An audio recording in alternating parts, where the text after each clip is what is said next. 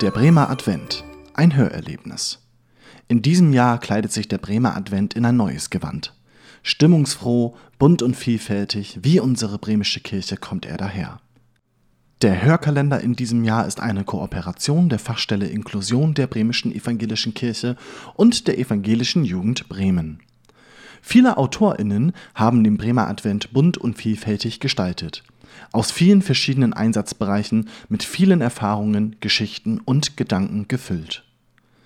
Eine besondere Note bringt das gesprochene Wort, von ebenso vielen verschiedenen Menschen gelesen und machen den Bremer Advent noch voller, vielfältiger, bunter und schaffen Verbindung. Inklusion heißt gemeinsam verschieden sein. Mit dem Hörkalender versuchen wir Gemeinsamkeiten und Verschiedenheiten zu verbinden. So wie Weihnachten uns verbindet. Sie hören nun das Vorwort der Präsidentin der Bremischen Evangelischen Kirche, Edda Bosse, gelesen von Ulrike Oetken. Hier ist er wieder, der Begleiter durch die Adventstage bis zum Weihnachtsfest. Hier ist sie wieder, die kleine Broschüre voller Geschichten, Gedanken, Gedichte und anderer Überraschungen.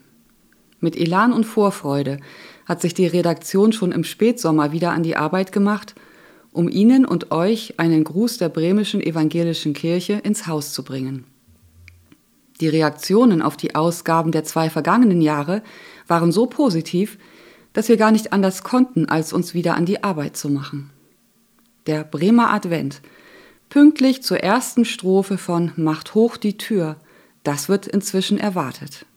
Wie schön. Danke.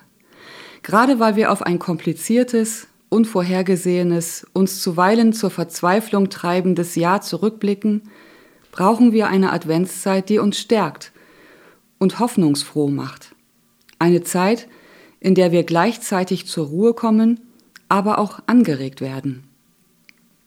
Basteln, backen, kochen, sich mit der Familie oder Freunden treffen und etwas gemeinsam ausprobieren, auf vielen bunten Seiten zündet der Bremer Advent kleine Lichter an, die den Weg zur Krippe zum Leuchten bringen, bis es heißt, Welt ging verloren, Christus ward geboren, freue dich, o Christenheit.